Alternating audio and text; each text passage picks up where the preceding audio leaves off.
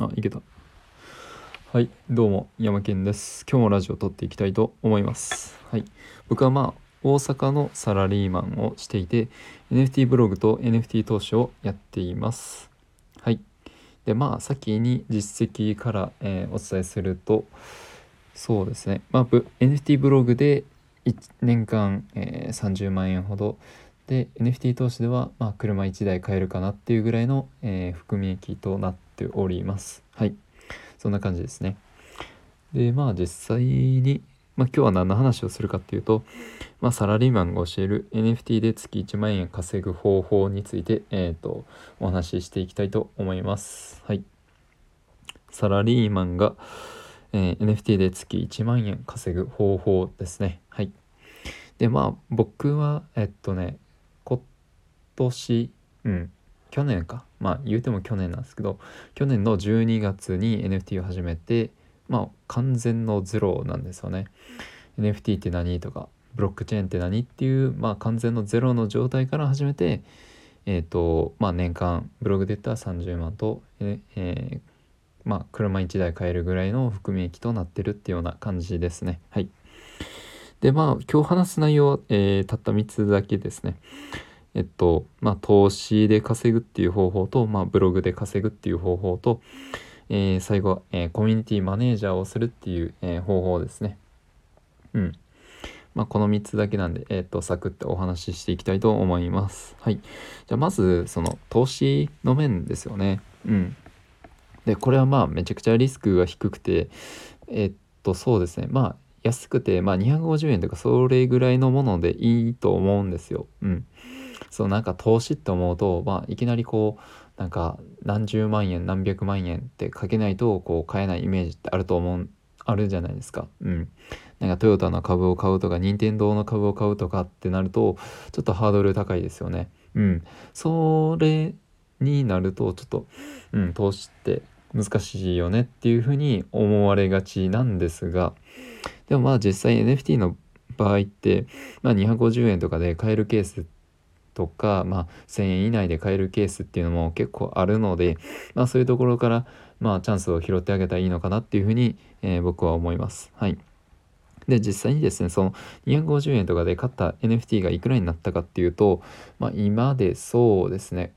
うん、まあ、20枚弱ぐらい持ってますけど1つのコレクション持ってますけどまあ車1台うんそれだけでもまあ車1台分は買えるんじゃないかなっていうような、まあ、含み益になってるっていうような感じですね。うん。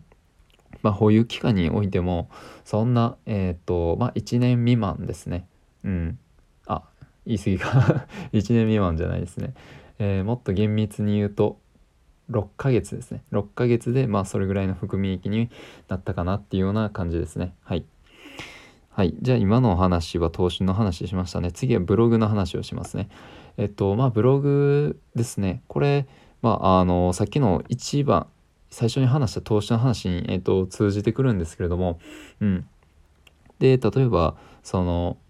まあ NFT とはまた別にその株で、えーと、何円稼いだみたいな話のブログがあるとするじゃないですか。うん、で例えば、えーと、トヨタの株を買って、えーと、その1年後にはその20万円の、えー、含み益が出てますよみたいなブログがあったらちょっと読んでみたくないですか、うん、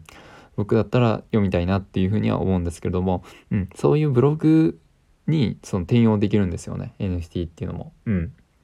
そうそう。だからえっと例えば 1, 1ヶ月でこれぐらいの、えー、収益報告が出てるよとか、うん、この、えー、〇〇の NFT を買ったらこれぐらいのリターンは出たよみたいなっていう話があったらそのちょっと読みたいですよね。うん、だからそういうそれそこにおいてその無駄がないんですよね。うん、ブログその投資をやった。じゃあそれを、えーと、記事にして、えーとこれぐらいの収益が出てますよっていうようなあの背景にしてあげればユーザーも目に留まりやすいので、まあ、ブログっていう風に、まあ、落とし込むことができるっていうような話ですね。はい。で、最後にモデレーターって話をしますね。で、これモデレーターって何やねんって話、うん、かなっていう風に、まあ、疑問を疑問を感じるかなっていうふうに思うんですけれどもこのモデレーターっていうのはそのコミュニティをえっとまあうまく潤滑させるサポーターっていうようなイメージですね。うん、そう例えばディズニーランドってまあ、ディズニーランドの経営者がおってそのまあ遊園地とかをこうね作れる人がいるわけじゃないですか。うん、でもそれだけだったらその運営って回らないですよね。じゃあどうするかって言ったらスタッフを雇うわけじゃないですか。あのまあ誘導員とかそうですしそのそのゲームの盛り上げ役される方もそのスタッフじゃないですか。うんなのでこのモデレーターっていうのはその運営を盛り上げるためのスタッフっていう、えーと、意味で捉えてもらったらいい, うん、いいのかなっていうふうに思います。そうこのモデレーターっていうのもその例えばそうですねまあディズニーでそのまあそのコミュニティでまあその実績を積み重ねたことによって、まあ、ディズニーでモデレーターやってましたよみたいな風に言ってたらじゃあ他の別のコミュあのコミュニティに参加した時もそのああこの人信用できるから、まあ、別のコミュニティに行く時もこうすんなりこう入っていきやすいじゃないですか。うん、だからそういうところにでもあの実績をあの積め積むことができるので、うん、モデラモデレーターっていうあの働き方もまあ一つなんですよね。うん、で実際に僕もモデレーターをまあとあるところでさせてもらってるので、うん、そうなのであのそこでもまあ一部えっ、ー、と報酬をいただくっていうこともあったりします。はい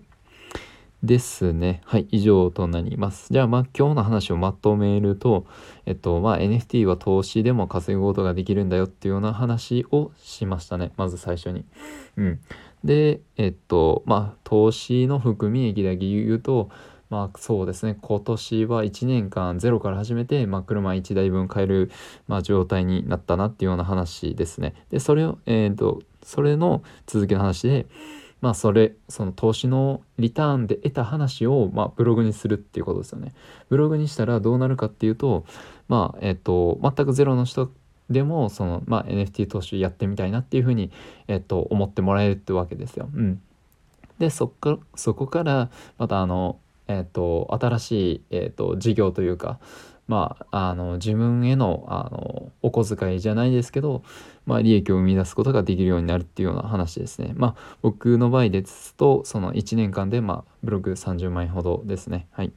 で最後に3つ、えー、これモデレーターですね。うん、これはまあコミュニティの、えーと、サポーターみたいな、うん、っていうところですね。はい。まあ今日はこんな感じで終わりたいと思います。はい、お疲れ様でした。